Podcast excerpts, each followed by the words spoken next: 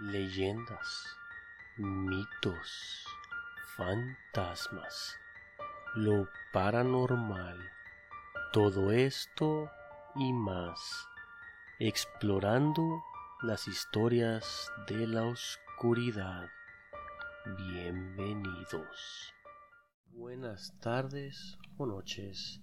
Bienvenidos a su podcast de terror y suspenso favorito explorando las historias de la oscuridad. Soy su anfitrión, el Chango. En este episodio vamos a explorar varias leyendas que nos ha hecho llegar Paula. La primera leyenda se llama La Bruja del Mar. Esta historia sucedió en la ciudad de Ceibapla, Campeche, una tarde de octubre de 1765. Dice la leyenda que alrededor de las 18.45 horas. Una joven llamaba a la puerta de un pescador, implorándole dejase entrar. Él la observó. Era una joven bella, de cabello negro y tez blanca, con ojos profundamente oscuros. Él le preguntó que por qué quería entrar, y ella le dijo que el diablo la estaba persiguiendo. Al oír esto, se enmudeció el pescador y cerró la puerta. Ella tocó en varias casas, y en cada una la respuesta fue exactamente la misma. A las diez de la noche se oyó un grito perturbador. Cuentan que el cielo se oscureció, los animales se apaciguaron y el mar enfureció. El diablo la había atrapado. Aquel pueblo que había negado la ayuda a dicha mujer fue azotado por tres días de tormenta. Se dice que fue uno de los huracanes más fuertes de ese entonces. Dice la leyenda que para calmar la tormenta mandaron a varios sacerdotes, pero todos morían y sus cuerpos eran encontrados destrozados a las orillas del mar. Durante la tarde del tercer día, llegó al pueblo un sacerdote desconocido. Subió a la roca más alta en la playa y tiró agua bendita hacia el mar. Esto calmó la tormenta. Posteriormente, él desapareció sin que la gente del pueblo le pudiera agradecer lo que hizo. La calma había vuelto al pueblo. Desde ese entonces, se dice que durante las noches de tormentas las olas son provocadas por aquella mujer que a fin de cuentas era una bruja tratando de escapar tan horrible final que tuvo años atrás. Y así, con las olas, cobrar venganza sobre el pueblo que se negó a ayudarla. Para nuestra siguiente leyenda nos trasladamos hacia la capital de nuestro país. Esta es la leyenda de la calle de la mujer errada. En la Ciudad de México, durante la década de 1670, en la casa número 3 de la calle Puerta Falsa, en la colonia Santo Domingo, cuyo sentido era de oriente a poniente, vivía un sacerdote pero éste no lo hacía honesta y honradamente, sino que vivía en adulterio con una mala mujer como si fuese su legítima esposa. No muy lejos de ahí, pero tampoco muy cerca, en la calle Rejas de Valvanera había una casa la cual hoy en día ya ha sido demolida. Dicha casa en su momento se llamó la Casa del Pujabante, ya que tenía sobre la puerta esculpido en la cantera un pujabante y tenazas cruzadas. Estos se decían que eran la memoria de la siguiente historia del caso sobrenatural del cual muchos dudan, pero sigue siendo muy popular. En esa antigua casa habitaba el herrero, el cual era gran amigo del sacerdote, incluso estaba al tanto de aquel mal estilo de vida el cual llevaba su amigo. Pero como se frecuentaban mucho, se tenían mucha confianza. En repetidas ocasiones exhortó a su amigo sacerdote y le dio consejos sanos para que abandonase la senda retorcida a la que le había conducido su gusto a la mala vida. En vano fueron sus consejos, estériles las exhortaciones del buen narrador hacia el sacerdote, ya que siempre estaba con la tentación y caía en sus antiguos hábitos. Una noche, en la que el herrador ya estaba dormido, escuchó que llamaban a la puerta del taller con grandes y descomunales golpes, que le hicieron despertar y levantarse de prisa. Salió a ver quién era, adormilado por lo avanzado de la hora, pero a la vez alarmado por el temor de que fueran ladrones.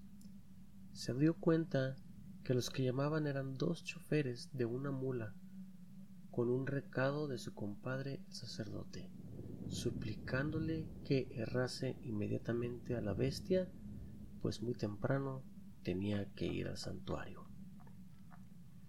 Reconoció en efecto la cabalgadura que solía usar su compadre, y de mal humor, por lo incómodo de la hora, clavó cuatro herraduras, una en cada pata del animal. Concluida la tarea, los choferes se llevaron a la mula, pero dándole crueles y repetidos golpes, por lo que el herrero los reprendió agriamente por su crueldad hacia el animal. Temprano al día siguiente, el herrero se presentó en la casa del sacerdote para informarle del por qué iría tan temprano al santuario. Encontró a su amigo aún acostado en la cama. Lúcidos estamos, compadre, le dijo. Despertarme tan tarde en la noche para agarrar una mula y todavía tiene el descaro de tener las piernas debajo de las sábanas. ¿Qué sucedió con el viaje? Ni he mandado ahorrar mi mula, ni pienso hacer un viaje, contestó el sacerdote adormilado. Claras y prontas explicaciones mediaron entre los dos amigos. Llegaron a la conclusión que un travieso había querido burlarse del buen herrero, y para celebrar, el sacerdote comenzó a despertar a la mujer con quien vivía. Un par de veces le llamó por su nombre y ésta no respondía. El sacerdote fue y la movió un par de veces, pero su cuerpo estaba rígido. No estaba respirando. La mujer había muerto. Los compadres contemplaron a la mujer mudos de espanto pero quedaron horrorizados, ya que en cada mano y en cada pie se hallaban las mismas cerraduras con los clavos que había puesto a la mula la noche anterior. Una vez repuestos de su asombro, concluyeron que todo era efecto de la divina justicia y que los que llevaron a la mula, los choferes, habían sido demonios salidos del mismísimo infierno. Inmediatamente dieron aviso a otro sacerdote y al doctor Francisco Ortiz. Al volver a la casa, se encontraron con otro religioso llamado José Vidal, el cual ya había sido llamado por el segundo sacerdote. Mirando con atención a la difunta, notaron que tenía un freno en la boca y las señales de los golpes que le dieron los demonios cuando le llevaron a errar con aspecto de mula. Ante este caso tan escandaloso, y por acuerdo de los tres respetables testigos, se decidió hacer un hoyo en la misma casa para enterrar a la mujer, y una vez ejecutada la inhumación, acordaron guardar el más profundo secreto entre todos los presentes. Cuentan las crónicas que ese mismo día, temblando de miedo y protestando cambiar de estilo de vida, salió de la casa número 3 el sacerdote protagonista de la historia, sin que nadie supiera después de su paradero. Nuestra última leyenda es el callejón del diablo. Hasta hace algunos años, a poca distancia del centro de la ciudad, existía una estrecha callejuela conocida con el nombre del Callejón del Diablo. Este consistía en un pasadizo sombrío bordeado de árboles frondosos y atravesaba un paraje solitario en el que a modo de vivienda se descubría una casucha paupérrima habitada por un físico. El hecho es que a poca gente se le veía aventurar de día por esa ruta, y de noche únicamente los temerarios se atrevían a cruzar. En una ocasión, uno de aquellos bravos que son capaces de traerse al propio diablo a su casa, luego de una sabrosa plática con sus compañeros de la ritual convivencia nocturna, se internó en el callejón y hallándose casi a la mitad del camino, acertó a, vislumbrar una figura que se apoyaba en el tronco de uno de los árboles. Tuvo un ligero sobresalto, pero inmediatamente se recuperó, agarró valor y empuñando las manos se dirigió resueltamente hacia el sujeto. Ya se encontraba a unos metros del individuo cuando de pronto se iluminó la escena y surgió ante los ojos del valiente un ser horrendo que reía malignamente.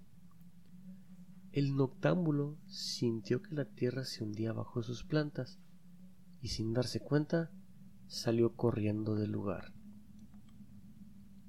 La noticia de que el callejón se aparecía el demonio se corrió entre la población y a consecuencia del incidente ocurrido el trasnochador de la historia se propagó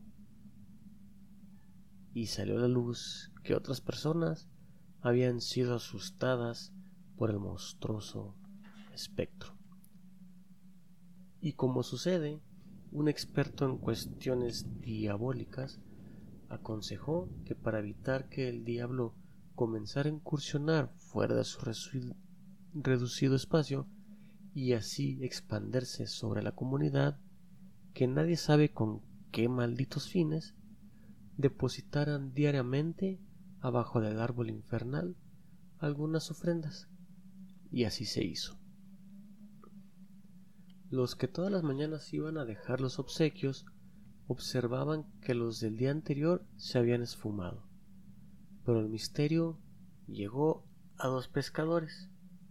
Así que un día, al filo de la medianoche, dos siluetas penetraron resueltamente en el pavoroso callejón, y como es de rigor, el presunto diablo esperaba pacientemente apoyado en su árbol para infundir el terror del más allá. Al desprevenido que arriesgase a ingresar en aquellos dominios del infierno. Ya estaba el padre de las tinieblas listo para encender su cartucho de azufre y mostrarse a los que se aproximaban, cuando súbitamente, a la luz de una antorcha nacido de la nada, se vio la imagen peluda de negros cuernos y larga cola del auténtico Satanás.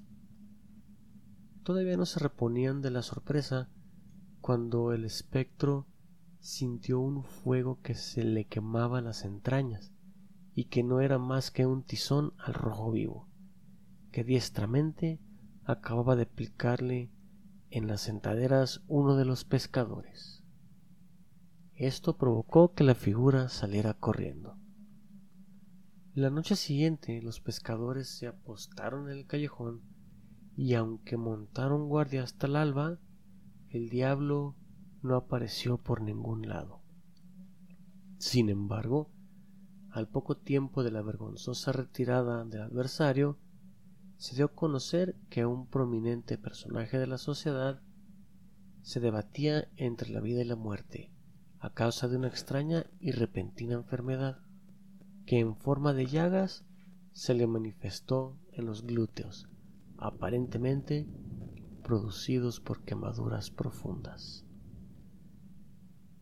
El individuo sanó porque según la opinión del médico, se arrepintió de sus culpas y donó a una institución para pobres un lote de joyas, entre las cuales muchos que creyeron reconocer las que habían entregado junto al árbol diabólico.